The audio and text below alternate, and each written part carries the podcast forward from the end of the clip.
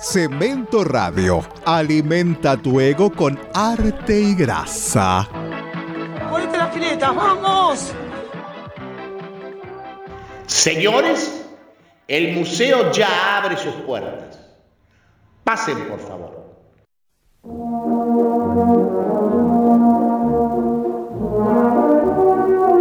Museo Porcelanato, un museo radial donde ustedes van a poder disfrutar los mejores reportajes a artistas, curadores, coleccionistas, galeristas y todos los protagonistas del arte y la cultura. Señora, por favor, no empujen. A ver, caballero, los celulares.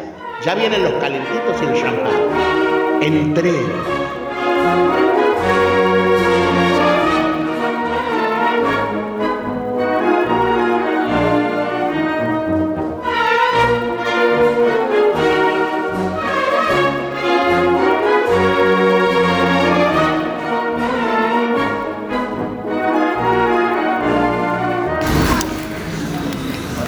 Lluviosa en Buenos Aires, una tarde invernal, aunque estemos en primavera.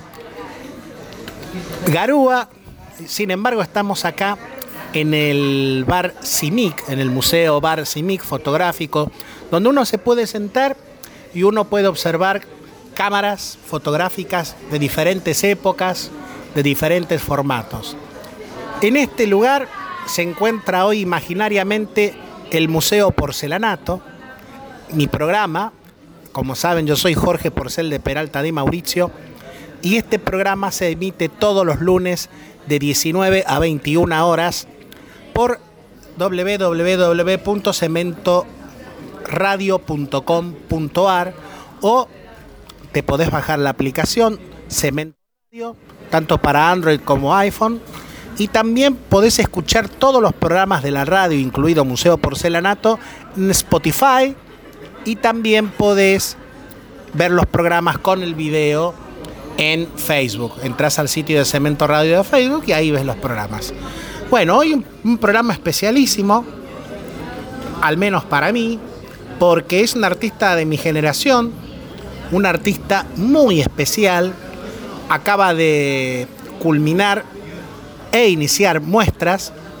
Cerró su muestra el sábado pasado en, el Museo de Arte Moderno, el Mamba, donde se hizo una retrospectiva increíble, una retrospectiva alrededor, yo diría, de ese nervio color magenta que fue como una gran imaginería del, de la curación, eso lo vamos a hablar después. Una retrospectiva con un montón de obras que fue emocionante verlas porque también fueron parte de la vida de todos nosotros los que estamos alrededor del arte. Y la semana pasada abrió también una muestra en Ruth Benzacar, la epopeya de la crisálida, donde hay, por un lado, una gran pantalla como si estuviéramos en un cine, la ambientación es la de un cine, y el efecto es absolutamente cinematográfico, contrastando con unos dibujos interesantísimos. Es un artista, recién estábamos hablando fuera de, micrófono, de media carrera. Así me pareció como un término técnico, ¿viste? Como cuando uno agarra y dice, bueno, quiero un bife media costilla, o quiero una silla media madera y media fórmica, así como una cosa muy técnica, ¿no? Y bueno, eh, ese término, y sí, es media carrera, por decirlo de alguna manera, porque uno ya es un joven con experiencia. Y toda esta introducción es para que ustedes estén con toda la expectativa. Estamos con Flavia Darrín acá en Museo Porcelanato. Muchas gracias por darnos esta nota, Flavia. Un placer, por favor. Bueno, vos mirás para atrás y podemos, no me gusta ser cronologista en las notas, pero siempre está bueno ver los comienzos, ¿no? ¿Cómo, cómo el arte entró un poco en tu vida o cómo vos te hiciste, te, te apoderaste del arte? ¿Cómo se produjo ese encuentro del arte con tu existencia en este mundo, en este país? Y fue, o sea, eh, digamos, desde pequeña siempre me acompañó, yo soy hija única, entonces una de las, de las eh, actividades que tenía principales era dibujar, porque bueno, era bastante introvertida también, entonces bueno, o estaba jugando ahí en mi casa sola o estaba dibujando, entonces siempre tuve como el dibujo, la- la- las manualidades, la cerámica, o qué sé yo, como un, como un compañero diario. Eh, pero sin embargo después, durante la secundaria estaba convencida de que iba a escribir o iba a ser periodista o iba a ser historiadora o algo que tuviera que ver con otra cosa más académica, sociales o alguna cosa así. Te imaginabas en Puan, por ejemplo. Uy, me imaginaba mucho más en Puan, sí, hasta que llegó quinto año y ahí como que tuve como una especie de, como esas preguntas vocacionales que tienen todos los chicos que llegan hasta quinto año, bueno, ahora que voy a seguir, voy a, voy a trabajar o voy a estudiar, si voy a estudiar, que voy a estudiar. Y nada, ahí eh, como lo que, lo que primó fue, bueno, quiero hacer o sea, teniendo el privilegio de poder elegir qué quería estudiar, que no todo el mundo tiene, como, bueno, qué es lo que realmente me gusta hacer. Y en realidad, más que escribir, más, o sea, lo que estaba siempre era el dibujo y el arte. Si bien nunca me lo había tomado como una posibilidad de que eso podía llegar a ser una actividad para, para mi vida adulta, digamos. Entonces ahí entré en la Puerredón sin saber absolutamente nada de arte, o sea, como lo- las primeras cosas de, de- de historia del arte que aprendí, bueno, si bien tenía algunas nociones básicas, fueron en la Porredón. Digamos que ahí empezó como mi encuentro en serio con las artes plásticas. Terminaste la carrera, Hice los cinco años, pero me quedaron unas materias. Así que como terminarla, terminarla recibida, no estoy. sos de Buenos Aires, naciste en Buenos Aires, en otro lado. Nací en Palermo, cuando era Palermo sensible. Eh, Esta definición es absolutamente para gente que ya tenemos nuestros años, porque era la primera, el primer eh, adjetivo que se le ponía la- al término Palermo. Sí, porque era, tenía la, la asociación vecinal de los, de los, de los vecinos eh, sensibles de Palermo y todo. Y yo eh, nací, o sea, mis primeros años fueron ahí en, en lo que ahora es Bo- Borges y Costa Rica, que nada, o sea, nada que ver con esta zona tan, este, eh, digamos, posh, tan eh, eh, elegante o, o comercial como, como es ahora, sino que era residencial, oscura, de casitas no tan altas, arbolitos, era otra cosa. Sí, la verdad que han hecho bolsa Palermo, ¿no? Los edificios. Ah, Bueno, estaba Borges también, o sea, debería verse también, contemplar la posibilidad de, de tener un sorprendimiento, porque fue el lugar donde Borges empezó sus primeras letras por ahí. Sí, bueno, creo que lo único que le dejaron fue el nombre de la calle, que ahora Serrano es Borges, no, no, está, sí, está totalmente distinto, era otra cosa. Y bueno, terminaste mm, entonces ahí la Pueyrredón, o casi terminaste, y después, Y después, eh, a través de Café Ramona, que era un, un sitio que tenía como un foro que tenía la revista Ramona, que recordarán. eh, Plácidos Domingos. ¿qué, era, qué era Plácido? Ah, Plácido eran cuando se juntaban y hacían, no, pero este era un foro online, donde, te donde se charlaba sobre arte, sobre muestras y qué sé yo.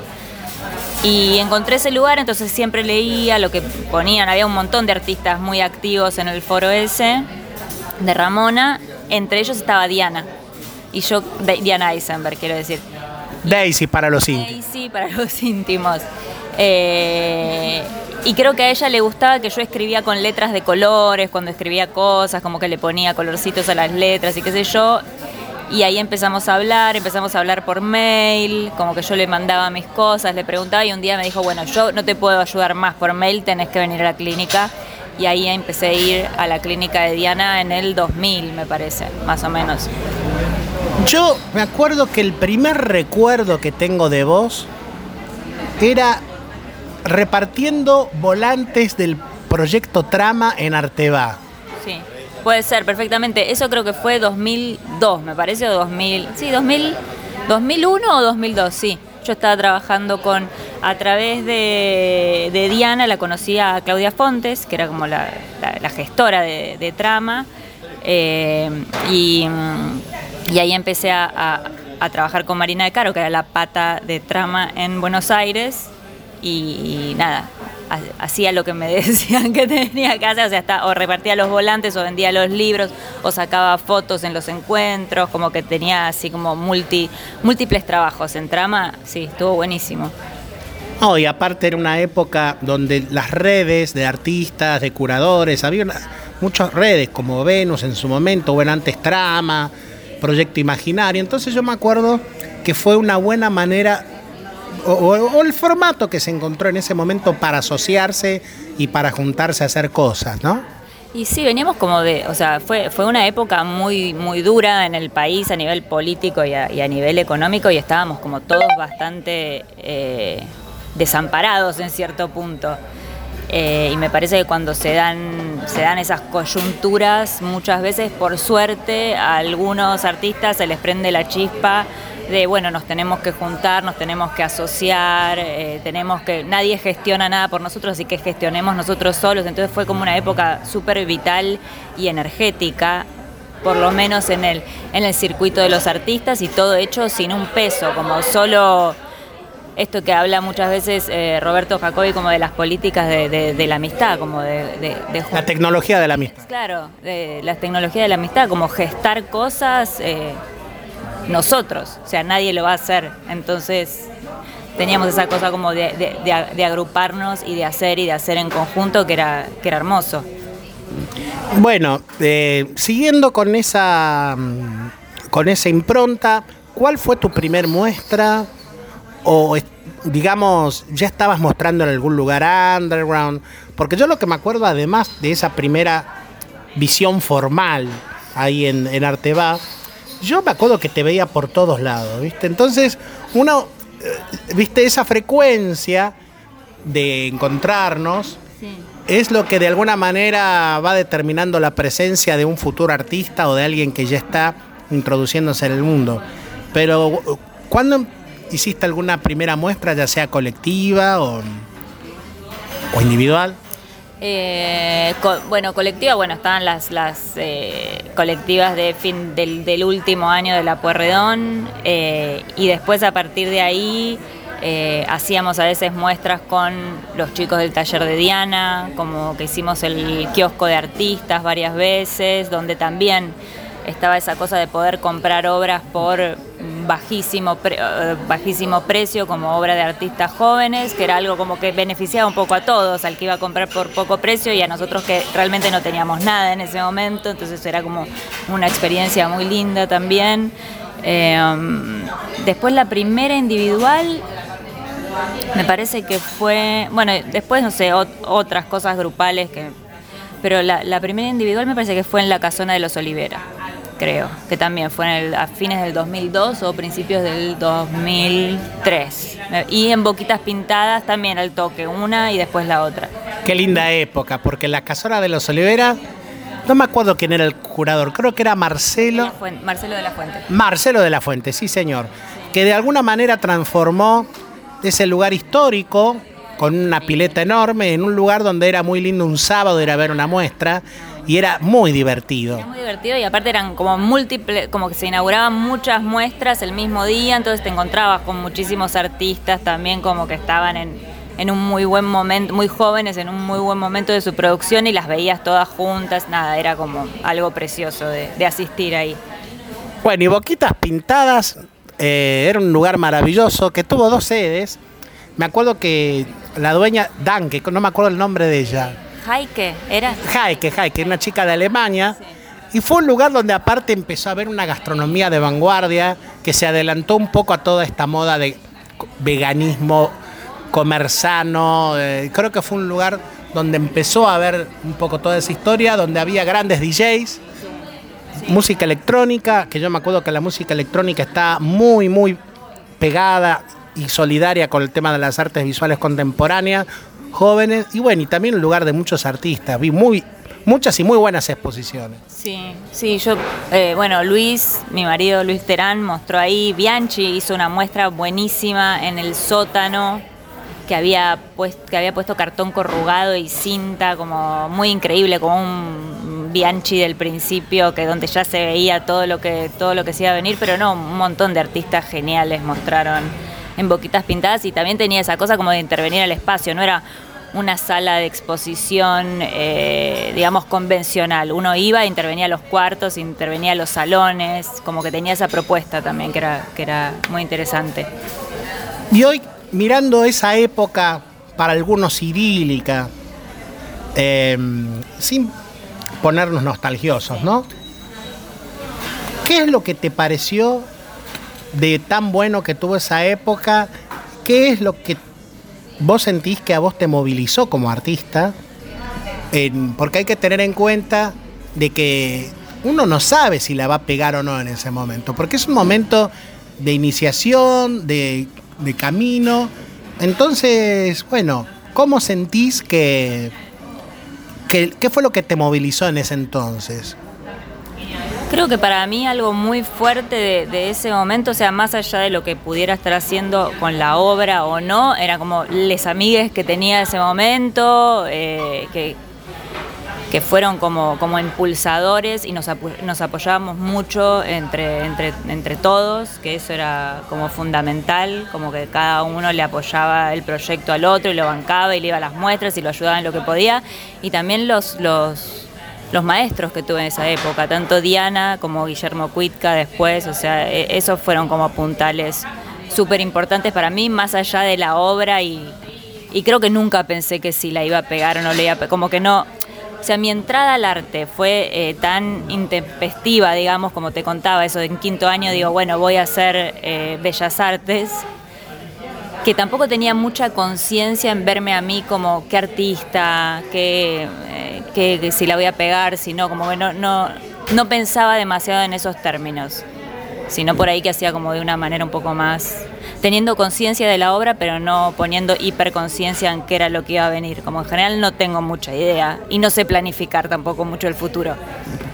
Hay que tener un poco de coraje para decir eso, porque en una sociedad, no, sí, porque viste que hoy tenés que ser ultra perfeccionista, viste, está bueno, está bueno decir que que uno todavía no, no puede planificar las cosas, porque también nunca sentiste ese tema de la profesionalización del artista, que es como que, bueno, hay que hacer tantas muestras por año, o no sé, como que hay un montón de demandas o de estatus de producción y de visibilidad de los artistas.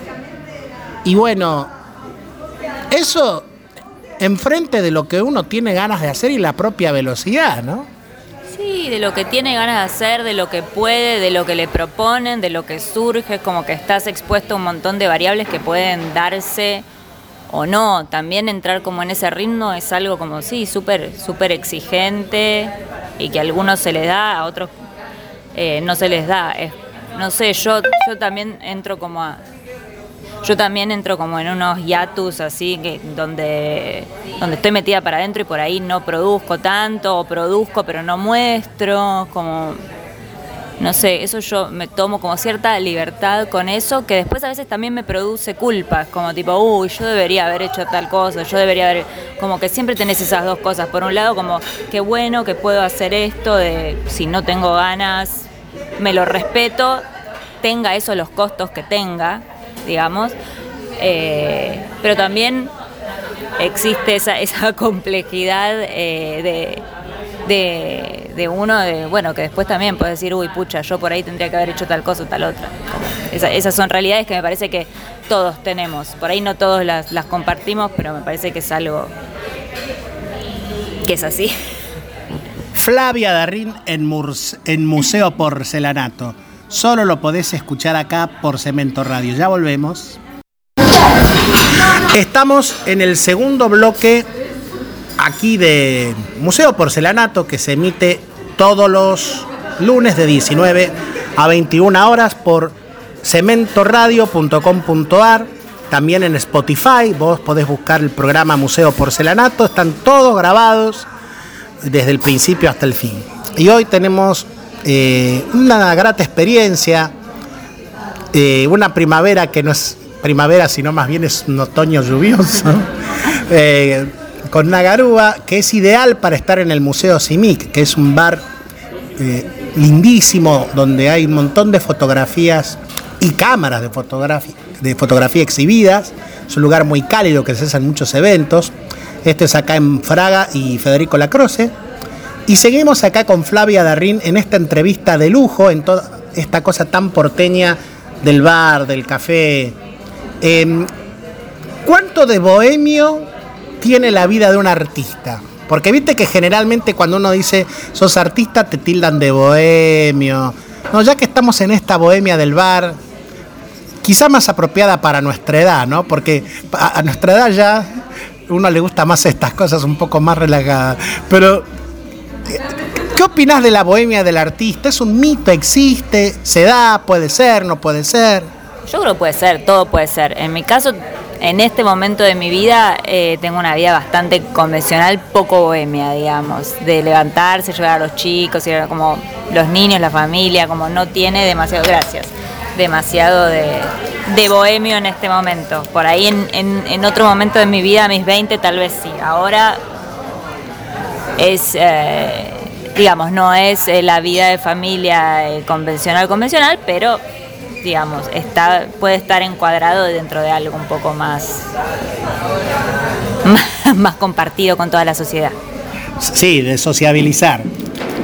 Y bueno, estábamos hablando de la etapa inicial en Boquitas Pintadas, en la otra galería, eh, en la Casona de los Oliveras. ¿Esas fueron muestras colectivas o individuales? No, esas fueron las dos primeras individuales. Bien. Eh, ¿Cómo fue, una vez que tuviste esas dos primeras experiencias, cómo te sentiste en ese momento, no? O sea, esos primeros pasos, ¿cómo lo fuiste viviendo? No, creo que fueron experiencias muy lindas, como, como todo eso que te decía antes, yo lo, lo, viví siempre con, un poco de, de inconsciencia, o trato de no tomarme las cosas como muy definitorias ni muy pesadamente pero las viví como eh, bien, estaba como eh, estaba muy contenta, eran como los 20, las primeras muestras, era como bastante increíble, como que tampoco no sé si había pensado en, ah, voy a hacer muestras individuales o entonces era como algo muy muy nuevo, me parece. Bueno, después ¿qué, qué experiencias vinieron más adelante? Y después vino eh, por un lado, bueno, en el 2000, creo que fines del 2002, eh, la Galería Benzacar hace su primer currículum cero, que para los que no saben, era esa era como una época de parte muy, esos primeros 2000, muy concursera y muy reality show.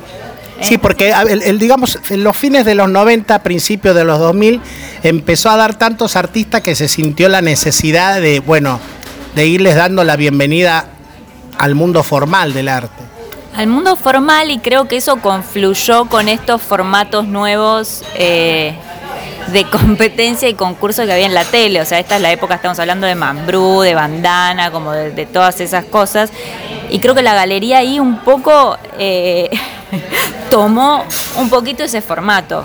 Como, entonces, eh, los, artistas jóvenes, entre creo que era 18 y 30 años, mandábamos carpetas y de ahí se hacía una selección, una muestra y, ahí ganaba uno y al año siguiente le daban la muestra en Benzacar y tenía la posibilidad de después de formalizar o no con la galería, pero era como algo súper novedoso, como para entrar a una galería, como era muy novedoso que una galería hiciera eso. Era una época muy especial, estaba Solana Viamontes, me acuerdo. Solana Viamonte puede ser. Pero creo que Solana entró después. Ah, después. sí, estaba Zabaleta en esa época. claro, tenés razón. Estaba Hernán Zabaleta. Eh, estaba Orly, Hernán Zabaleta, bueno, y las, las chicas Malena y Cecilia y la, gente de la galería. Este, mm, bueno, y ahí también fue como. Eh, hice una carpeta muy a último momento, no la llevé yo, le pedí a mis papás porque no sé qué tenía que hacer yo, le pedí a mis papás, llevaron la carpeta ahí a Florida al Mil y quedé, y quedé en la muestra. Eso también fue como muy como tipo, no lo podía creer. Este, y de ahí me dieron una, ganó el grupo Doma que era el que hacía el de los de diseño, que hacían todos los diseños de Locomotion, un grupo así Talentosísimo los pibes. Talentosísimo. Eh, y ahí Carlos Huffman y yo tuvimos las primeras menciones.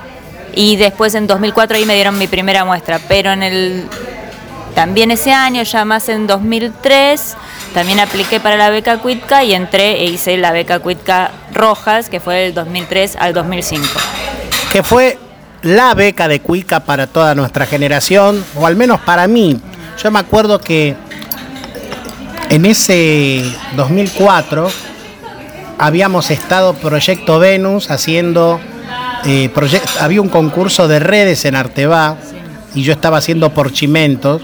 Y yo me acuerdo que fue tan intenso que, bueno, la fiesta de cierre, que en esa época se estilaba, est- terminé con una gripe de tanto que te iluminaban los focos, la corbata. Y me acuerdo que fui engripado a ver la apertura de la beca y fue algo tan increíble que después terminamos todos en la cena y se fue la gripe, con lo cual queda demostrado ampliamente que todo es psicosomático y que cuando tenés un bombardeo de alegría, el cuerpo se defiende y uno está excelente y bueno, creo que la felicidad va mucho por ahí.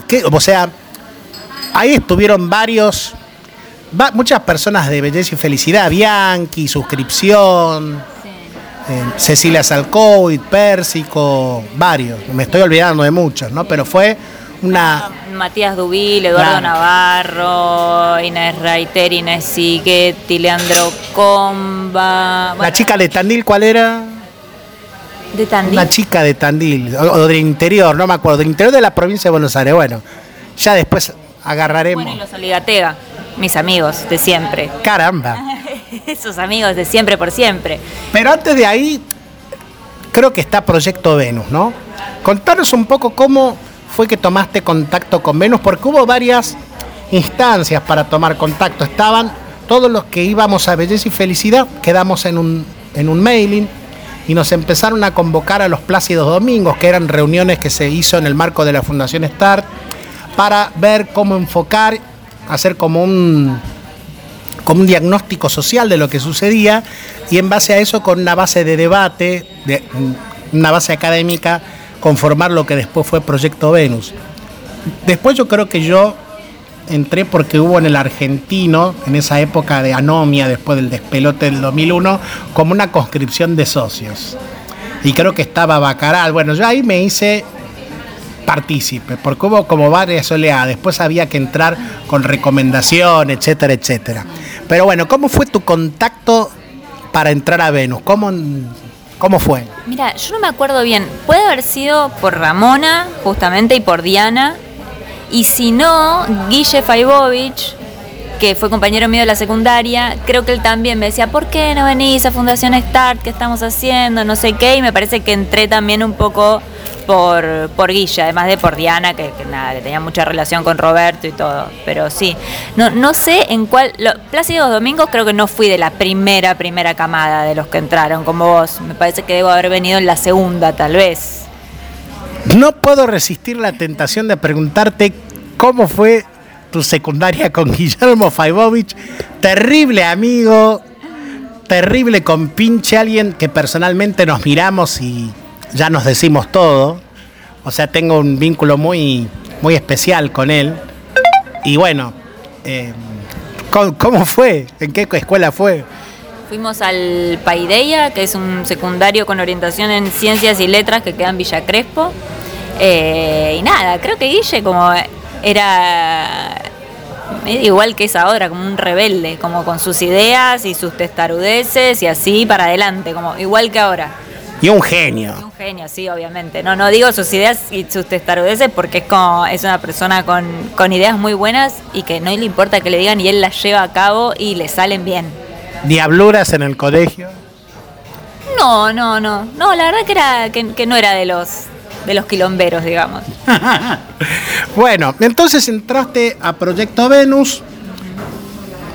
Yo me acuerdo que estabas en la primera, primerísima camada, porque antes de tener el sitio, que fue como un Facebook, en eso fue absolutamente visionario, eh, era como el Facebook después, me, me acuerdo que que había como una revista que se repartía y ahí estaban los primeros que ya estaban adentro, que era como un fanzine que tuvo varias, varios formatos y bueno, y ahí estabas vos. Sí, sí, sí, sí.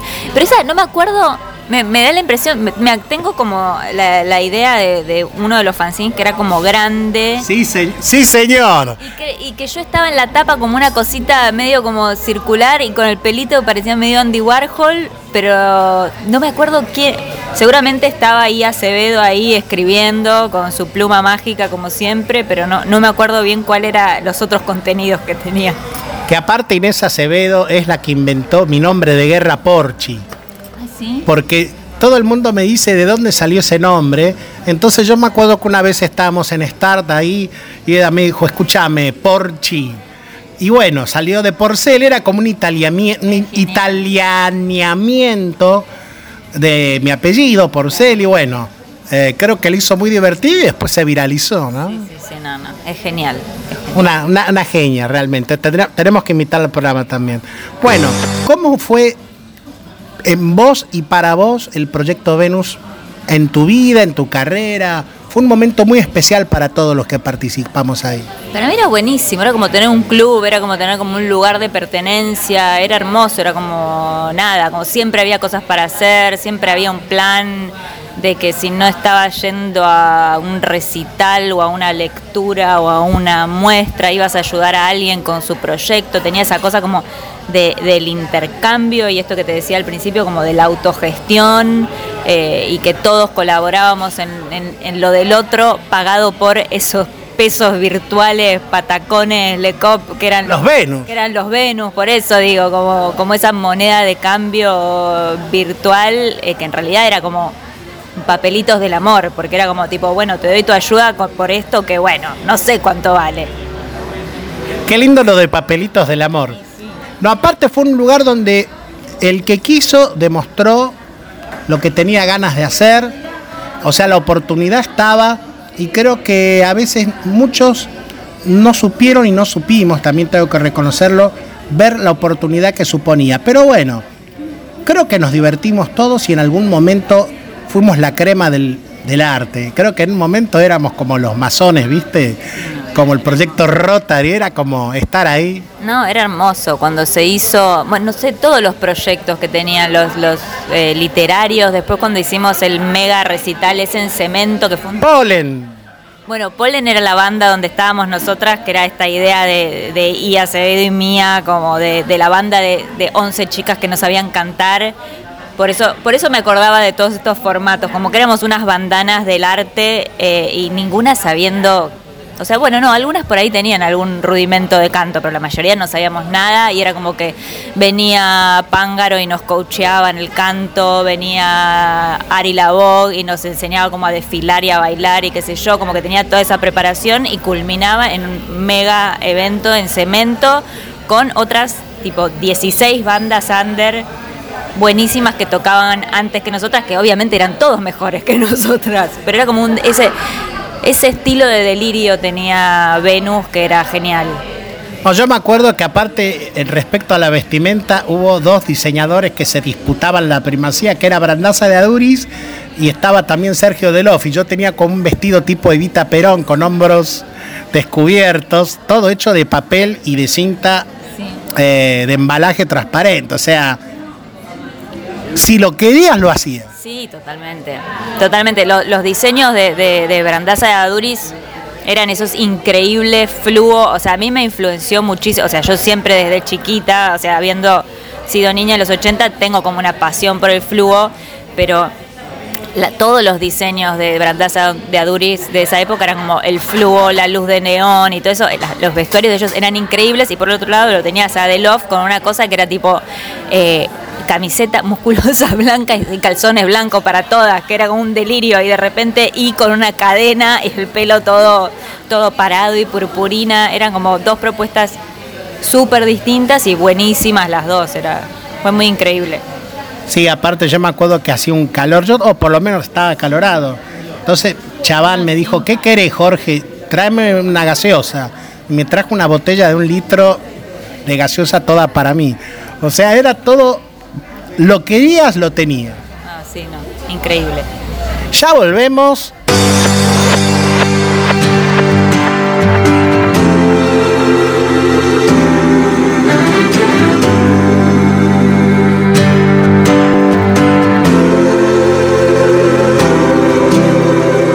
Here comes the cool air, the light chill of the fall, blowing from either direction. Blowing across the yard, it's crisp and it's cool. The dogs like it as they sit around in the sun. Stubbornly, I remain under a tree. The wind gusts up stronger from time to time. We're supposed to grow cold as the day wears on. I'm looking for the future today, today, today. I guess I should give it, give it a little more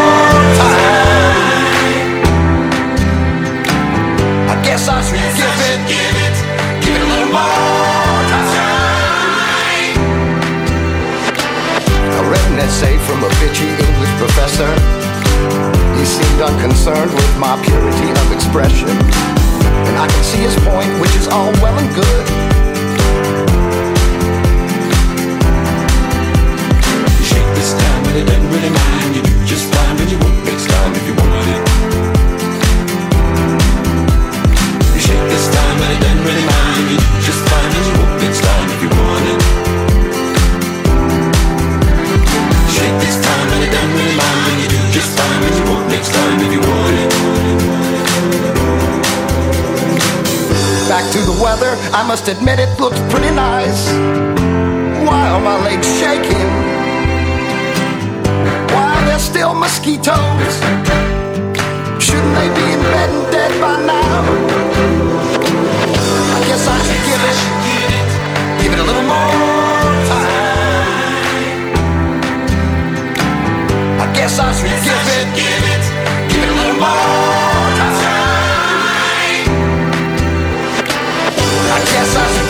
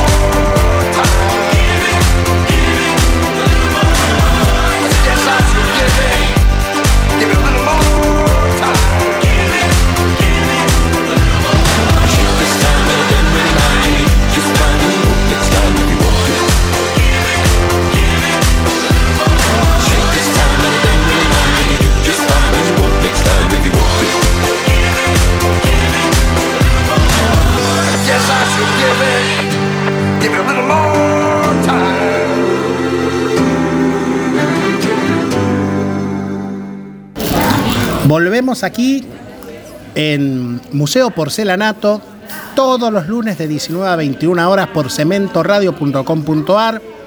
Podés encontrar el programa en Spotify grabado, en el, en el sitio de Facebook, de Cemento Radio, cementoradio.com.ar.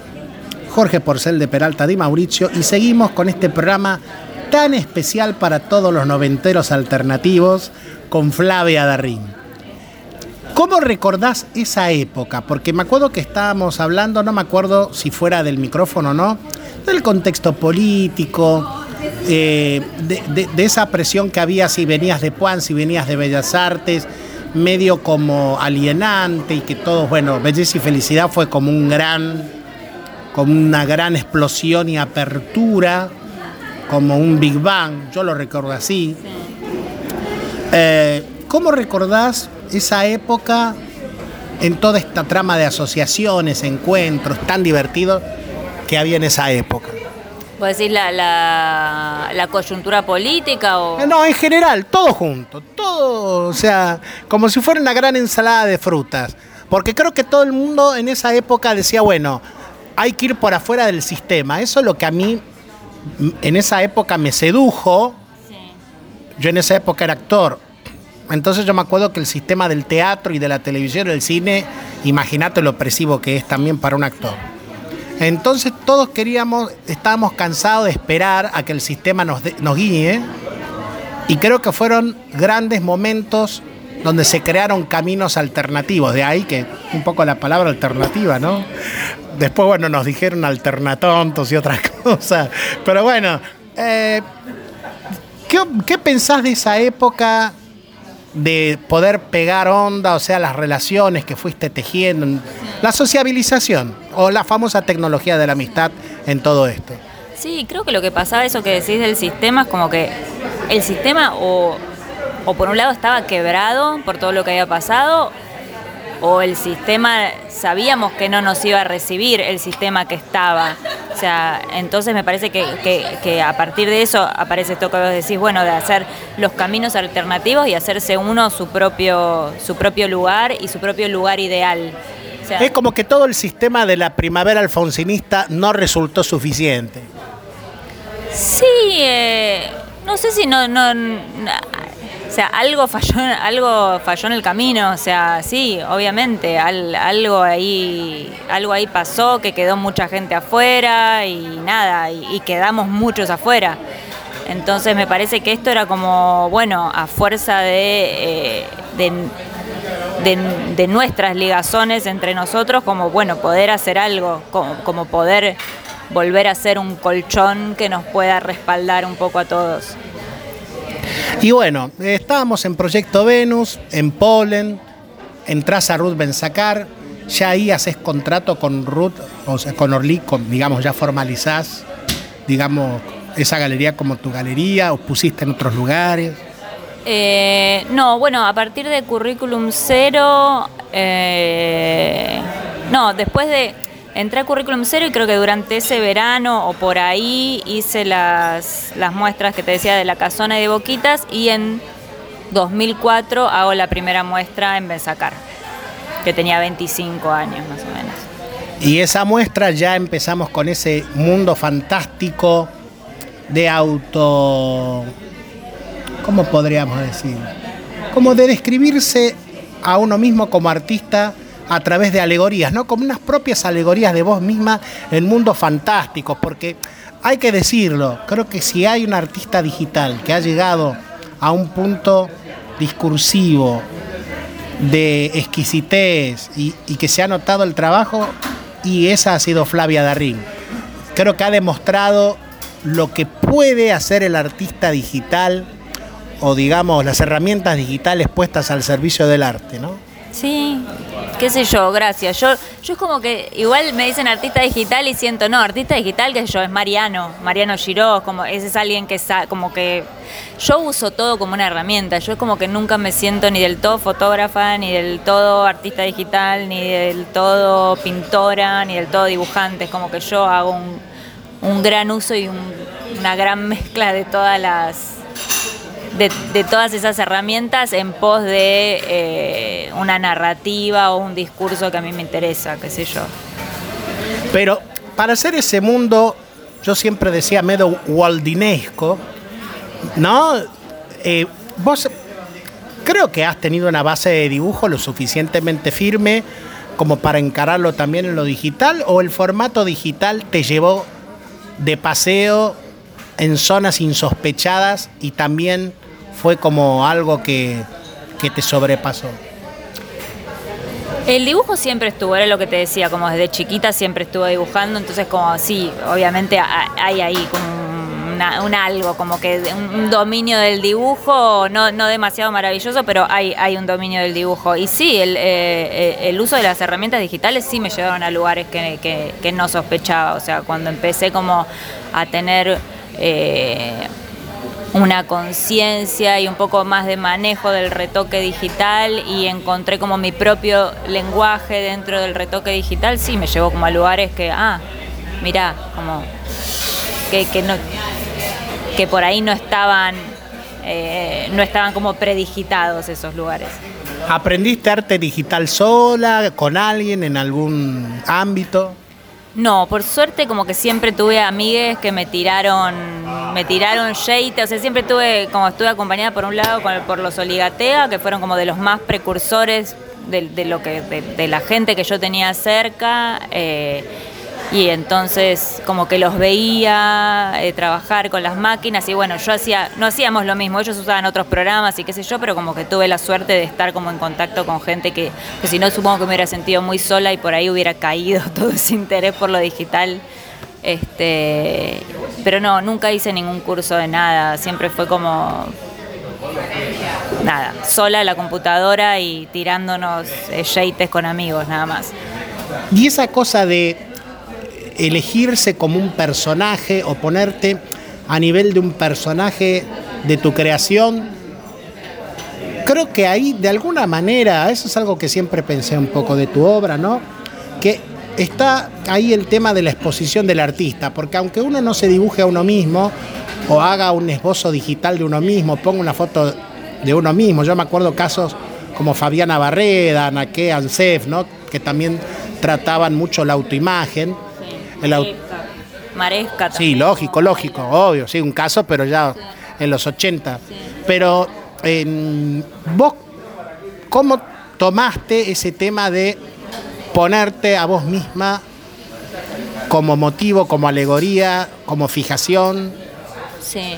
Eh, mira, por un lado creo que empezó al principio cuando tuve como mi primer cámara digital, que era que tenía eso de, bueno, no tener que estar dependiendo del rollo y como que podía tirar un montón de fotos sin preocuparme por cuánto iba a costar revelar o sin no sé qué. Eh, nada, estaba como probando todo el tiempo, sacando fotos todo el tiempo y, y me daba no sé qué como molestar a otros amigos o que yo venía a hacerme de modelo, que yo y lo más fácil fue como dar vuelta a la cámara, poner el timer y empezarme a sacar a mí. También esto coincidía con mis eh, tempranos 20 cortos, entonces también ahí había una cosa de, bueno, de verse quién es uno, cómo se ve, qué quiere hacer, como esta cosa de, exploración de uno mismo. Entonces como que confluyeron las dos cosas. Y después, eh, como que por otro lado también empezó una cosa más per- como más performática. Yo creo que mi trabajo también tiene un tanto por ciento, no sé si es un 50% o qué, de como de performance. Es casi en un punto, es como el trabajo de un actor, o sea, siempre está esa cosa en mi obra que la verdad que yo no siento que soy yo.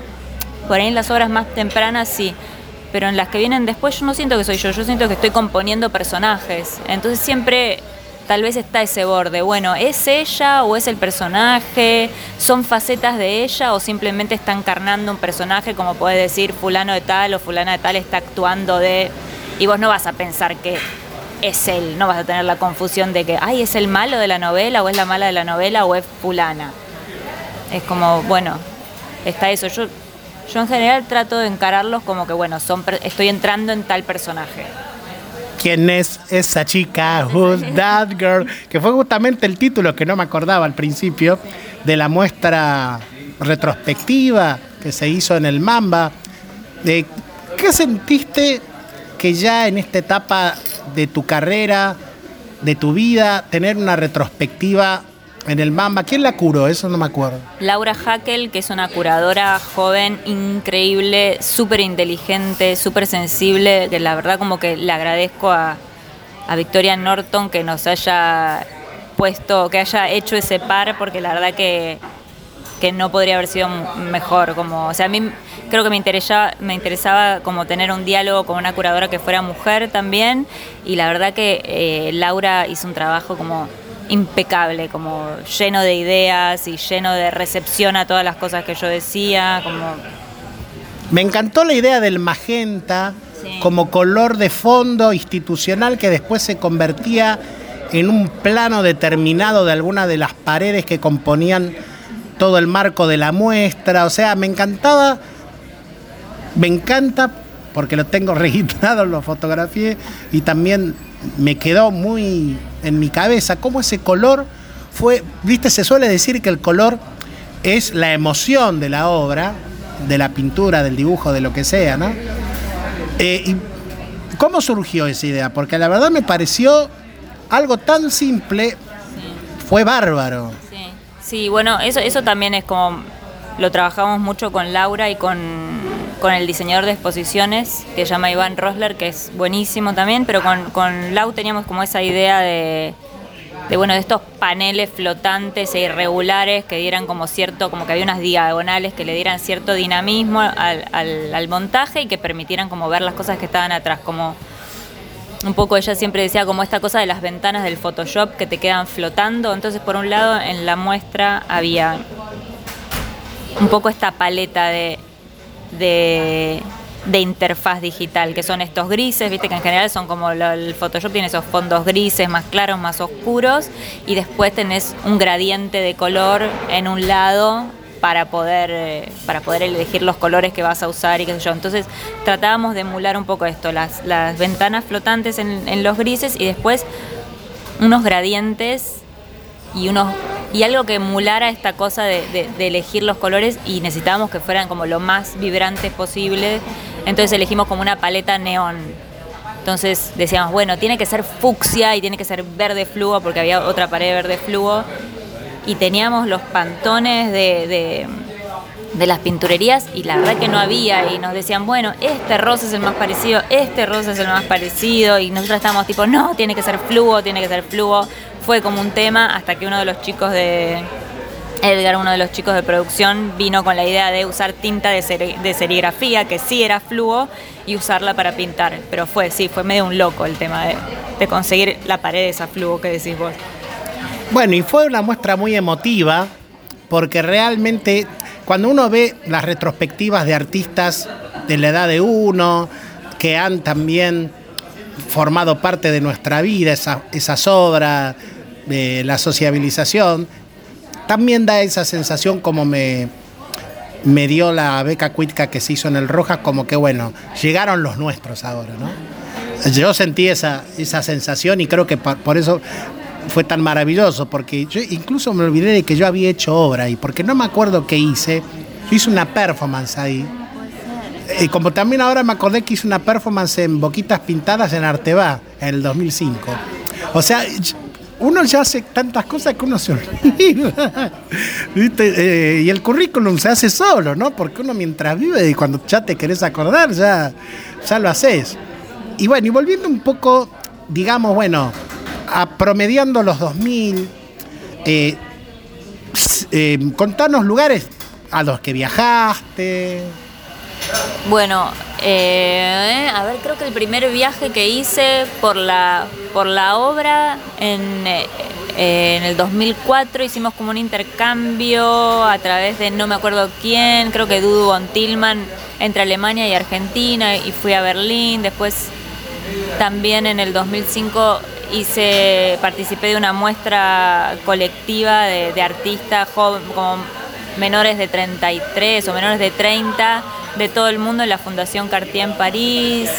Estuve en Singapur eh, haciendo una, una muestra para la Maison Hermé en Singapur, eh, Kentucky, y después me pasó algo que era como que ya no, eh, tengo como un poco de miedo a los aviones y tuve toda una época en que no me daba mucho miedo viajar sola en avión, entonces no viajaba, pero las obras sí fueron a otros lugares, pero yo me quedé, yo me quedé acá. Ahora me arrepiento un poco, pero bueno, estaba un poco fóbica con, con volar. No sos la única, es más frecuente de lo que todos nosotros podemos eh, creer. Es muy frecuente. Y yo no me, sí, no me da miedo, pero cuando uno está en el aire, paradójicamente te sentís en el- que no podés salir. Como es que estás encerrado en el aire. Es una sensación un poco rara. Y lo que recomiendo es tener unos buenos libros. O, un- o tener una película cargada en el celular, algo así. Tomarse unos buenos vinos, pedirse unos buenos vinos y sí. Y dormirse, dormirse. Che, eh, bueno, yo me acuerdo que, y acá un poco en el plano más personal, pero tiene que ver también con lo que el arte nos puede dar. Vos lo conociste a tu marido en la beca Cuitca. Lo conocí, sí, en la época de la beca Cuitca, sí. Porque hubo como unos subbecarios, algo así, ¿no? Como los becarios de los becarios, como si fuera una onda así. Sí, las teníamos una que no sé dónde está Judith Villamayor, que es eh, una artista que era artista hacker, como le decíamos la artista hacker. Y estaba ahí como en su taller con sus computadoras y qué sé yo. Y tenía esta cosa siempre como de, de hackear todos los sistemas. Y uno de los que trató de hackear exitosamente por un tiempo era la beca misma. Entonces, por ejemplo, en la página de la beca, si apretabas algo, ibas a la página de la subbeca, que era como igual, pero con los, participan- los participantes de la subbeca y estaba todo medio roto. Eh, y nada, y se juntaban a hacer clínica y, en la misma sala que nosotros, pero otros días. Y en esa, y en esa subbeca, no sé, ahora no me acuerdo, pero me acuerdo que estaba Luis y estaba Adri Minoliti también, como había unos, unos nombres buenísimos dentro de la subbeca también. Hasta que, mm, creo que ahí fue hasta, que Sonia Beche, que era la, la curadora eh, de, de, de- Guille y de, la beca y todo, medio que le dijo, no, no, esto no, esto no, y me parece que ahí, no sé, me parece que volaron todos. Bueno, pero creo que ayudó, fue un empujón también, ¿no? Sí, sí. Bueno, y ahora estás casada, o sea que tan mal no fue. No, a mí me, a mí me sirvió mucho. ya te- a mí, yo tengo que agradecer mucho esa subbeca. Porque, a ver, creo que es lindo ver parejas de artistas, ¿no? Así un caso emblemático para mí es Gastón Pérsico y Cecilia Salcowi.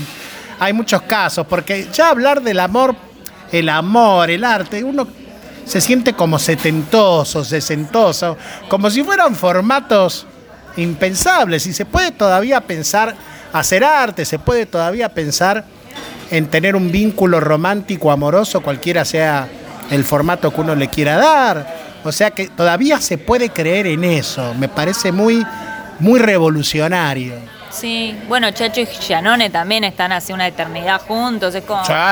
Que yo, yo tuve la suerte de ver mucha gente cuando se conoció. Ay, yo me acuerdo Ellos, ay, ellos, yo me acuerdo, me acuerdo que, en lo del chino Soria fue, en Reconquista. claro, pero ahora estaba pensando que creo que la primera muestra que vos me decías la primera, fue en Juana de Arco, en el subsuelo de Juana de Arco, y que antes me parece que había estado Chacho, y no sé, y esto es el 99, no sé si Exacto. juntos o no. No, no, fue en el en medio del quilombo 2000ero. Fue. Claro. Estaba re- todavía no estaba, por eso me parecía que yo ahí lo había visto solo, que no estaba junto con Dani todavía. Después, bueno, Soledad Erdoquia, eh, que lo conoció a Fabián Bersica en Belleza. O sea, he tenido un poco así como cierta curiosa suerte de ver grandes momentos amorosos de muchos amigos. Ahí tengo un chusmeril, pero no, no fue en belleza, era porque Fabi era compañero de los Oligatega y mío, y, eh, y todos con los Oligatega y, y Sole habíamos ido a la Porredón juntos, así que fue más como por una cosa de, de amistades cruzadas. Un amigo de una amiga que ya, ya me presentó. Había una canción media así, ya me acuerdo. Bueno, bueno, también hasta lo amoroso se compartía, ¿no? O sea, como que era una época. Ahora que hay tantas redes sociales, ¿no? Tantas, tanta tecnología. Es algo que no nos cansamos de repetir los que tenemos algunos años. En esa época creo que las relaciones eran, por ser quizá qui- tan menos mediatizadas, más genuinas en algún punto. Lo presencial, el valor de lo presencial.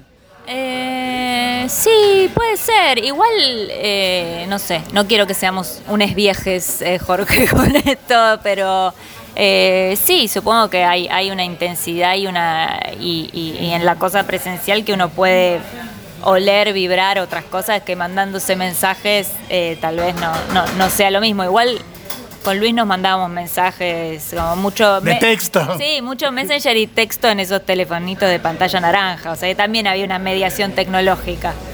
No me voy a quejar. Estamos con Flavia.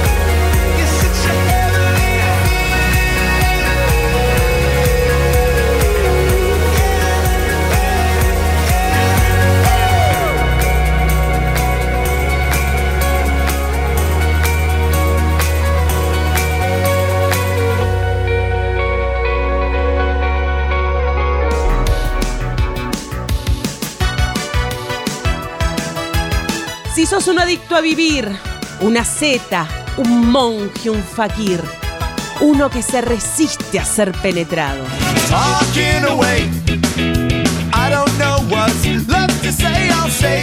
Que no te agarren, porque vuelven los días divertidos.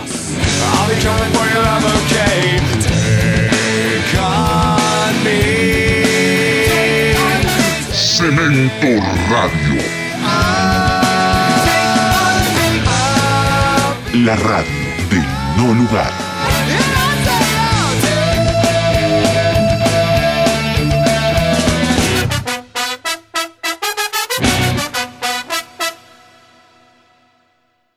Es la hora 20, 11 minutos.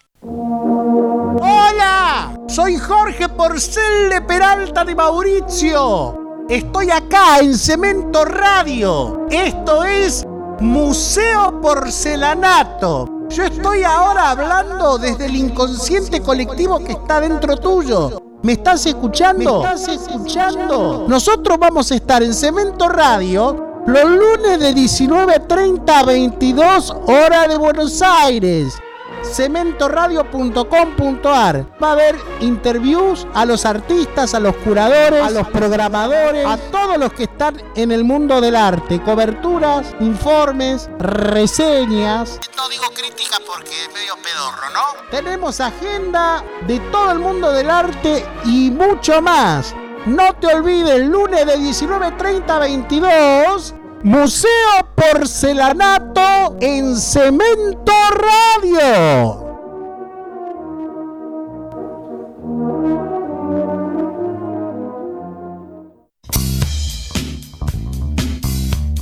Cemento Radio. La vuelta a lo artesanal.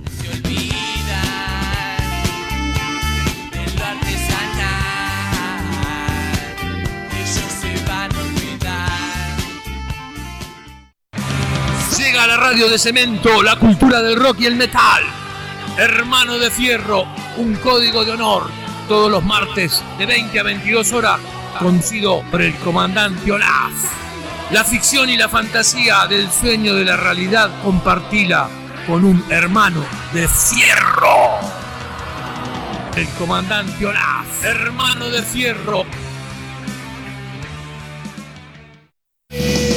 Si te dicen que sos un cero a la izquierda, un cuatro de copas, el último orejón del tarro, si todos lo dicen, Entonces debe ser cierto. Entonces debe ser cierto. ahueca el ala y vive como lo que eres. Bala perdida.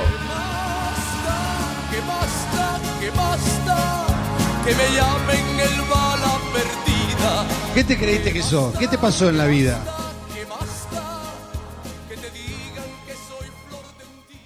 Cemento Radio. Seguimos con Flavia Darrín en este reportaje para los que estuvimos a fines de los 90 y principios de los 2000, muy emotivo, muy especial. Lo lindo es que ahora, por ejemplo, que yo estoy tratando de estudiar como puedo curaduría en el arte en el IUNA, no deja de ser emocionante que estamos estudiando a nuestros amigos. Y eso es algo que realmente es una paradoja muy graciosa y a la vez muy emotiva, ¿no? Eh, bueno, esto es Museo Porcelanato, todos los lunes de 19 a 21 horas por cementoradio.com.ar. Cemento Radio, aplicación que puedes bajar en tu celular para poder eh, escuchar los programas, tanto en iPhone como en Android. También en Spotify están todos los programas de la radio grabado, todos los programas de Museo Porcelanato. Y seguimos acá en el Museo CIMIC, Museo Fotográfico, donde está lleno de vitrinas, lleno de cámaras fotográficas, con fuelle, sin fuelle, con espejo, sin espejo, de todo tipo de cámaras, un lugar muy grato a nuestro, a nuestro estar en Chacarita. Estamos con Flavia Darrín, gran reportaje. Estamos en Chacarita, ¿no? Porque vos vivís acá en Chacarita. Acá nomás, unas cuadras. Y estábamos hablando, de, bueno, de tu obra digital, así con esas Flavias, como haciendo gestos de sorpresa, gestos muy, muy especiales, de, estupor, de sorpresa. Todas esas Flavias juntas. eh, bueno, fue como un trabajo actoral, ¿no? Una auténtica dramaturgia aplicado a lo plástico, a lo visual. Sí, sí, yo, yo lo siento así, como que eh, no en las obras más tempranas, que por ahí eran más, eh, más, más eh, autobiográficas, si querés, en, en- en- en- visualmente, donde por ahí solo me tomaba eh, fotos y me repetía en un ámbito cotidiano, que era la casa de- que, donde vivía con mis papás y qué sé yo.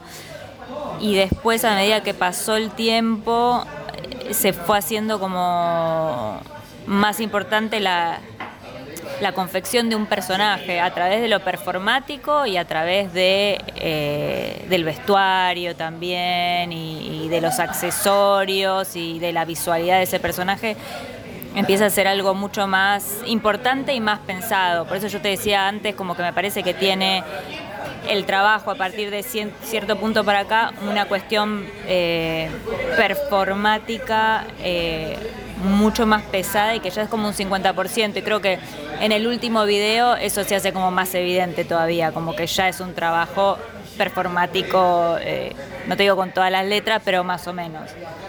¿Cuánto le dedicabas de tu tiempo a la producción de tu obra? ¿Trabajabas de alguna otra cosa paralelamente antes de afianzarte? Porque eso es también muy importante, porque una vez se siente, si tenés todo el tiempo para hacer la obra, te sentís culpable de ser suertudo. Si no tenés tiempo para dedicarle el 100% de tu tiempo, volver de un laburo o antes de un laburo, a hacer tu obra, te sentís desgraciado. O sea, viste, los artistas siempre con la inconformidad, ¿no? ¿Cómo fue un poco tu relación en lo laboral, si hiciste otras cosas paralelamente a la producción de la obra? Eh, no, muchas veces eh, trabajé paralelamente a otras cosas, o sea, siempre las otras cosas en general, salvo al principio que sí trabajaba en una oficina como una especie de, de data entry durante, sí, durante los primeros años, este, salvo ahí, después los trabajos que tuve fueron más freelance, entonces por ahí podía disponer más del tiempo para, para hacer la obra y hacer eso, pero, pero sí, eh, muchas veces hasta ahora también hago trabajos que no son, que no son la obra. Es como, eso tiene que ver un poco con. A mí me pasa como con la necesidad de digamos, de, sentirme eh, segura de poderme mantener. Este, entonces por ahí necesito hacer otras cosas o me siento más segura si también hago, hago otras cosas además de la obra, que, que, eh, en general como vivir de la obra es algo bastante incierto. Me parece que acá en Argentina se dio como un periodo de gracia para algunos en los que tuve la suerte de estar, que fue a, a, a principios de los 2000 que fue esta, esto que decías vos, esta gran entradera de, un montón de, de jóvenes artistas al, al, mercado del arte y a la posibilidad de poder vender y comercializar tu obra, y que de a poco se fue cerrando un poco. Y no sé si ahora no está como bastante cerrada para muchos artistas jóvenes y para algunos artistas un poco más grandes también, o sea, me parece que eso como mermó mucho. Eh, y hay cada vez más aspirantes, o sea, eh, sucede eso, que ahora hay muchísimos. A mí me da la impresión que lamentablemente hay cada vez, o sea, no lamentablemente que haya cada vez más aspirantes, porque eso estaría bien, pero me parece que lamentablemente el mercado... No los va a poder absorber al primer eh, momento. Nos está quedando muy chico, si, si, si uno pretende vivir de la venta de obra. Es triste, pero es así en Argentina en este momento. Creo que sucede en todas partes del mundo. Aparte también hay como está de moda ser artista plástico, es canchero ser artista plástico. Yo cuando era chico me acuerdo que un artista plástico era equiparable a un escritor, ¿no? Algo más bien serio, formal, gente que piensa, pero digamos desde los 90 y desde los fines de los 90 empezó a ser algo canchero ser artista plástico. Entonces empezó a haber una moda, además porque el arte contemporáneo, bueno, dialoga con las con el cine, con la fotografía, con la publicidad, con la moda, con la publicidad, creo que ya lo dije, sí, eh, eh, con muchas cosas, ¿no? Entonces empieza a ser algo canchero. Y por ejemplo, la muestra, en la super mega muestra de Leandro Ehrlich en, en el Malva, uno ve colas y colas de gente, o sea, ahora hay grupis del arte, ¿no? O sea, no hay solamente gente del palo que nos conocemos todos, sino que hay grupis. O sea, eso, eso, a mí me encanta, o sea, eso a mí me parece fascinante. Como, como, en el rock, ¿viste? Sí, eso me parece bárbaro, o sea, que, que la gente se acerque al arte. Me parece que, que, es algo que está bueno, que está bueno para la gente y cuanto más, no sé, yo por lo menos tengo esta visión, que cuanto más popular sea el arte, mejor y cuanta más cercanía haya, mejor. Eso no me parece mal. Eh, que exista eso y que hagan colas para ir a ver la, lo de Kusama o lo de Ehrlich o esas cosas mega, como, no sé, por más que me guste o no lo que haga uno otro, como cualquier cercanía, cualquier cosa que pueda acercar al, al, al, al común de la gente al arte, me parece algo súper positivo.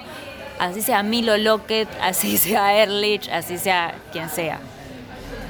No, entonces no te asusta que la masividad entre como un factor en todo esto pero como un factor que por qué tendría que ser malo. No, porque la masividad también empieza ya a ser, lo pienso, lo imagino, como un condicionante, ¿no? Porque si vos como galerista o como dueño de un museo empezás a ver mucha gente, sí. eso ya empieza, quizás no a, fa a, a farandulizarse, ¿no? Pero empieza la cosa de la masividad, ¿no es cierto?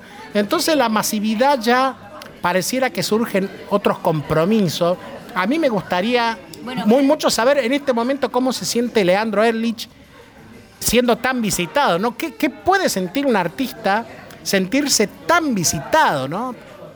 Pero yo creo que se debe sentir bien, no sé, a mí una de las, una de las cosas que, que me gustó de, de, dentro de tantas cosas que me gustó de mostrar en el museo fue como poder ver otro público y poder salir del nicho de, lo, de, los cinco que somos en el arte contemporáneo y tipo hablar con nenes de la primaria y señores mayores y chicos de secundaria, como eso me pareció como de las experiencias más enriquecedoras, que si no se masifica un poco lo que uno hace, no, no lo tenés y no sabes cuánto le puede llegar de tu obra a otro, como sino como que estamos siempre hablando entre los mismos.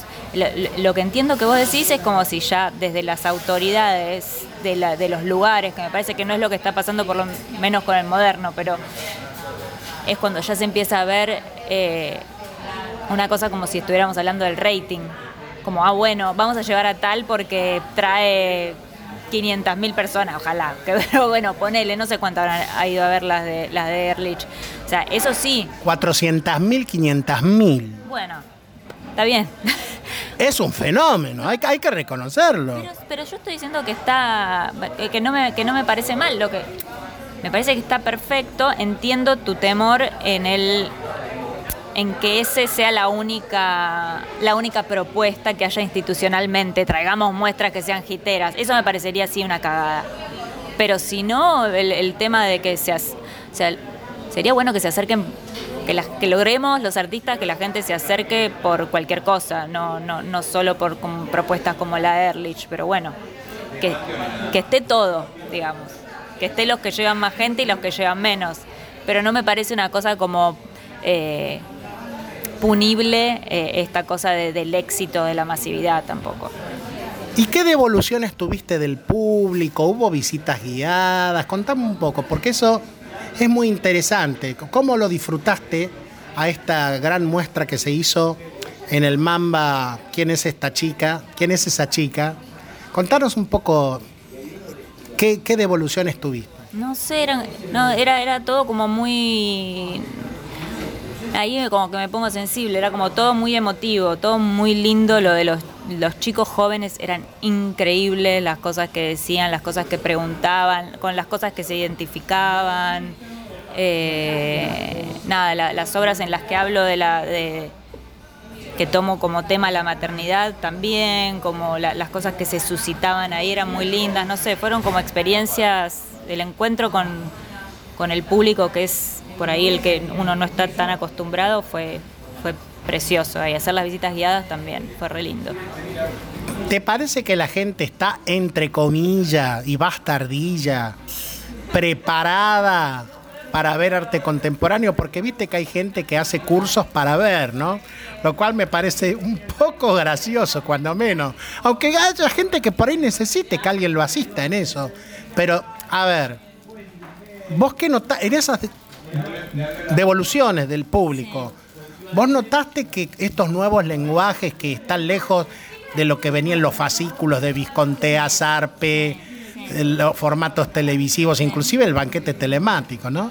Eh, la gente está como preparada para los nuevos formatos, la contemporaneidad, la obra que habla de otras cosas y no tanto de sí misma, en fin, todo lo posmoderno, ¿no? O pretendidamente posmoderno.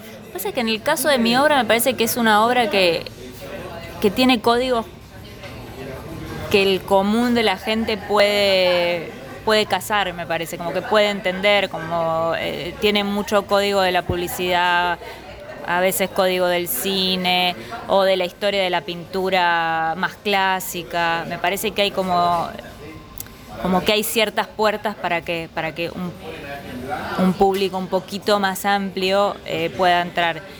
Eh, sí, o de otros amigos, de otros colegas que hacen otro tipo de obra, y a veces me parece que, incluso a mí, eh,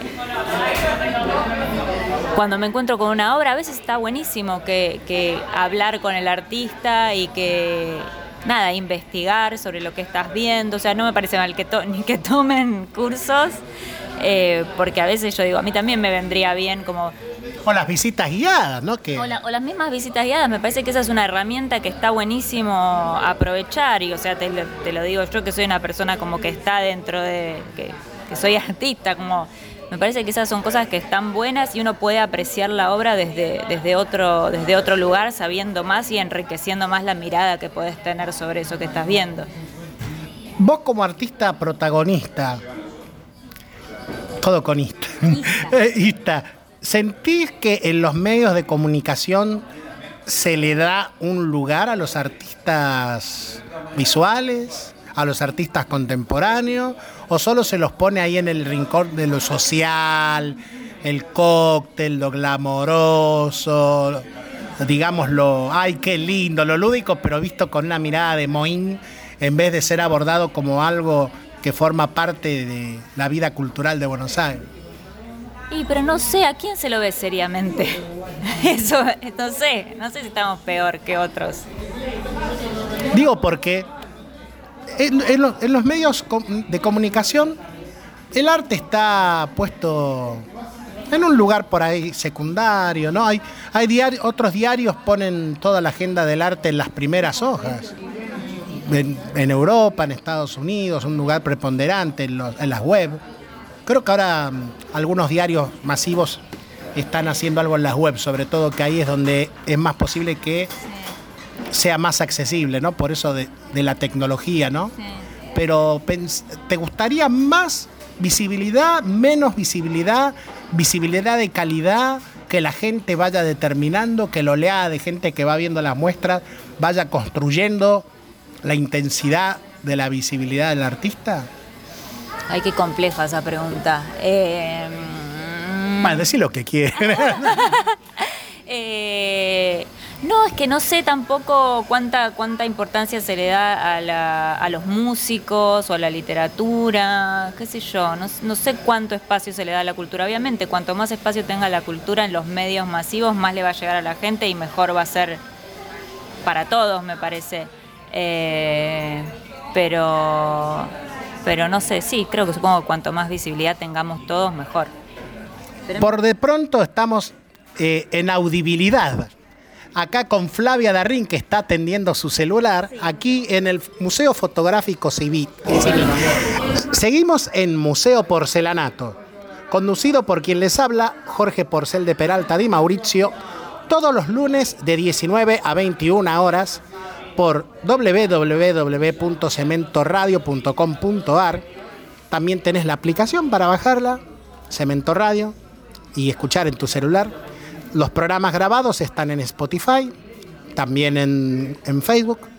Y seguimos ya en el último bloque de este reportaje eh, que para, reitero, para los que somos de los fines de los 90, principios de los 2000, es emotivo porque es lindo ver, como también ahora Iskovich está muy bien expuesto en, en el Museo de Arte Moderno de Buenos Aires, es decir, ya hay una bienvenida del sistema, eso es muy emocionante. Eh, yo el otro día lo abracé, Andrés, me, gustó verlo contento. Y bueno, con Flavia, ese término media carrera, ¿sentís que estás en, el medio de algo? Como que estás en, en- una atalaya haciendo un descanso después de un año muy intenso. O sea, ¿qué, qué sentimientos sentiste en esta semana cerrando una retrospectiva en el Mamba, eh, abriendo una muestra muy buena en Ruth Benzacar? Eh, y ¿Cuáles me- son los sentimientos que acuden a vos? Ah, sí, no, y los sentimientos son muchos. Es como por un lado el cierre de la retrospectiva, que es como muy emocionante y como bueno, desprenderse de, de- de esa muestra que, que con Laura la, la- la queremos mucho y nada, y fue mucho trabajo, un trabajo como de un año y todo como súper fuerte y ver todos los laburos ahí y que cierre, como que tiene su cosa, pero justo empalmó con... eh, con el montaje y con la inauguración de la muestra de Benzacar, que es algo como muy nuevo, que, que si bien arrastra un montón de temas y visualidades de la foto, es algo que, que es otra cosa que nunca había hecho antes, y mostrarla también tenía su vértigo y también tenía su riesgo, como que fue una cosa también bastante movilizante, como hasta dos días antes estaba tipo, ay, qué vergüenza, ¿qué estoy haciendo mostrando esto? Qué cara dura, como... No sé, esas cosas que por un lado está bueno que sigan pasando, esos miedos que me parece que, que son positivos, pero bueno, son desgastantes también.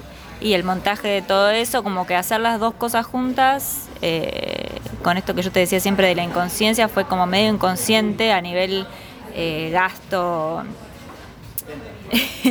gasto mental, corporal, eh, como desgaste La implicancia. la implicancia de, de- de todo eso, pero nada, y ahora como felicidad por poder a- haber eh, llevado a cabo todo eso, Belleza y felicidad. belleza, belleza y felicidad. eh, pero bueno, sí, también como esa cosa de también un poco de vacío ahora, como un poco de luto, de bueno, oh, ya inauguré esta, ya la otra ya terminó, como esa cosa un poco de vacío, bueno, ¿y ahora qué vas a hacer? En realidad creo que esa pregunta uno se la hace todos los días cuando se levanta, ¿no?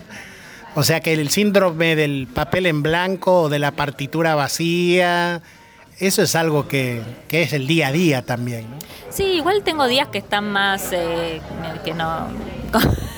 Mis días son bastante que, tengo como una, una pequeña agenda de lo que, de lo que tengo. No, no, no tengo tan la hoja en blanco, lamentablemente. Me gustaría, pero no. O sea, ahora, ¿qué se siente ser un artista con compromisos, con ocupaciones? O sea, ya eh, la profesionalidad, ¿no? O sea, ¿cómo se siente que lo fuiste absorbiendo a medida que fuiste creciendo como persona, como artista, como participante? Yo estaba hablando como algo más cotidiano, como los deberes de la maternidad y de la o sea, como algo mucho más, eh, mucho más, eh, digamos, diario y cotidiano. Pero nada, la- las cuestiones de la profesionalización, eh, no sé, yo, eh, yo siempre fui como bastante eh, seria y bastante cumplidora en general, como buena alumna y todo, entonces como que no me cuesta demasiado eso, como Me consta. por eso como no, no es algo que me cueste que me cueste mucho eh, ¿De qué signo sos? de Tauro Mire usted. con ascendente en Leo y luna en Tauro no sé no sé qué no sé qué dice Yo soy de Pisces con ascendente en Tauro. ah mira vos mira O sea que a mí el, el- el tauromante me ayudó a que el globo no esté tan arriba, como que me baja y me salva de todas las vicisitudes que a los piscianos nos acosan. claro que ustedes como que se se expanden y se y se funden con el resto los Sí, volamos tanto. Bueno, creo que eso ayuda un poco al arte. Digamos, no estar tan conectados con nuestra propia realidad y la realidad, ¿no?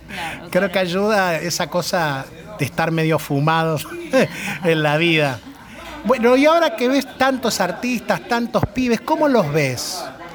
¿Cómo ves a los pibes, los famosos pibes, pibes del siglo XXI? Y a mí en un punto me hacen acordar un poco a, a- a nosotros en nuestros 20 también. Creo que, que un poco esa sensación que nosotros teníamos de estar un poco fuera del sistema y que si nosotros no nos hacíamos nuestros medios, no nos lo iba a dar nadie, está pasando un poco ahora también, o sea, con, con los chicos eh, de 20 que veo ahora, como que se arman de vuelta las muestras en casa, las muestras en como esas en lugares alternativos, una muestra de un día y después se cierra, como que y, la verdad que lo veo mucho eso, qué sé yo, este, perdón, este fin de semana tengo que ir a ver entre amigos jóvenes y exalumnos y qué sé yo, como cuatro muestras en cuatro lugares distintos, y todos lugares que ninguno es una alternativa, una galería hecha y derecha, digamos, como todos son como lugares autogestionados, como lo veo bastante, bastante activo y bastante eh, parecido en un punto. Bueno, y para finalizar, algo que quieras decir, algo que tuviste ganas de decir y no lo dijiste. O sea, ser argentina, vivir en esta época, tener una linda familia, haber logrado lo que se deseó. No, que tuve mucha suerte, o sea, todo eso me parece que es eh, es suerte de haber nacido en un lugar y llegar a los 20 en determinadas circunstancias, como nada, que, que tuve que tuve mucha suerte, eso. Igual a la suerte hay que salir a buscarla. ¿no? Sí, pero a veces depende cómo sean tus, tus inicios, me parece que aunque salís a buscarla por ahí, no te, no te es tan fácil o te cansás en el camino y eso. Por eso yo siempre estoy como muy agradecida de, de haber estado donde estuve, digamos. Y con ese sentimiento de agradecimiento, que es algo muy lindo cuando uno lo, lo pone en ejercicio, em, ¿qué es lo que te preocupa o qué es lo que te estimula de nuestros nuevos artistas jóvenes? O sea, ¿qué consejo les das? Y cerraríamos con eso, ¿no? El futuro en los otros, ¿no? No sé, a mí hay algo que me gusta un poco de esta, que, me asusta, que me, que me da como un poco de angustia también, pero que me gusta, que es como, como que a veces siento una cosa como que no tienen nada que perder. Como que es una generación que viene como en, en una realidad mundial del país y todo como eh, muy brava digamos, y como que tienen esa desfachatez de no tengo nada que perder. Y eso me parece que, que es un poco angustiante, pero que está bueno también, creativamente. Sí, yo también coincido el 100% porque, bueno, también les tocó una época muy brava. Los pibes están muy rápido y les tocó una época muy difícil, así que es normal que tengan, digamos, ese sentimiento así, ¡Banzai! Sí, sí. Sí, total. ¿Te gustaría alguna vez hacer tu propia, una beca tuya, una beca tuya, no sé, la beca Flavia Darrín o algo, o algún otro tipo de instancia donde toda la generación de artistas a la que perteneces eh, ayude un poco a los nuevos artistas a, mm, a hacer y pensar nuevas estrategias? Sí, estaría buenísimo, o sea, qué sé yo. No, no, no, no la beca Flavia, eh, pero no sé, como sí, alguna cosa, no sé. La pasantía. No sé, yo el, el año pasado estaba esto que, que hablábamos fuera de aire, que, que di esas clases con Nicanor y la verdad que fue una experiencia, O Nicanor Arao, son grandes. sí, que fue una experiencia hermosa para los dos y, y los chicos eran geniales y como ese intercambio está buenísimo para, para nosotros en el lugar de docentes y espero que para ellos también, pero no sé, eh, sí, sí es algo que me interesa. Y, y para terminar, suponete que yo tengo 17, 18 años y yo te digo, tengo ganas de ser artista, ¿cómo viene la mano? Y la mano viene difícil. Si querés ser artista, está buenísimo que lo seas y, y, a- y va para adelante, seguro, pero nunca fue, o sea, no busques certezas en, en el arte, como creo que nunca las tuvo y nada, eso. Como, pero, pero está genial y nada, tenerse confianza. eh, Tenerse confianza, dudar de sí mismo también está bien, como No dar todo por, por sentado. no dar todo por sentado, si ves que tu lugar no existe, invéntatelo, como, no sé, eso. Un poco las cosas que aprendimos de la generación nuestra. Un lujo muy grande, te digo muchas gracias Flavia. No, gracias a vos. Flavia Darrín, un reportaje platino, de platino, acá en Museo Porcelanato, el programa del arte. el Museo Radial, como me gusta decir a mí, todos los lunes de 19 a 21 horas por www.cementoradio.com.ar. Podés ver los programas grabados en Spotify, en video, en Facebook y te podés bajar la aplicación de Cemento Radio. Un abrazo muy grande y la verdad estoy contento porque fue una entrevista de lujo, sobre todo para los que tenemos cierta edad y vivimos ciertas épocas. Vamos,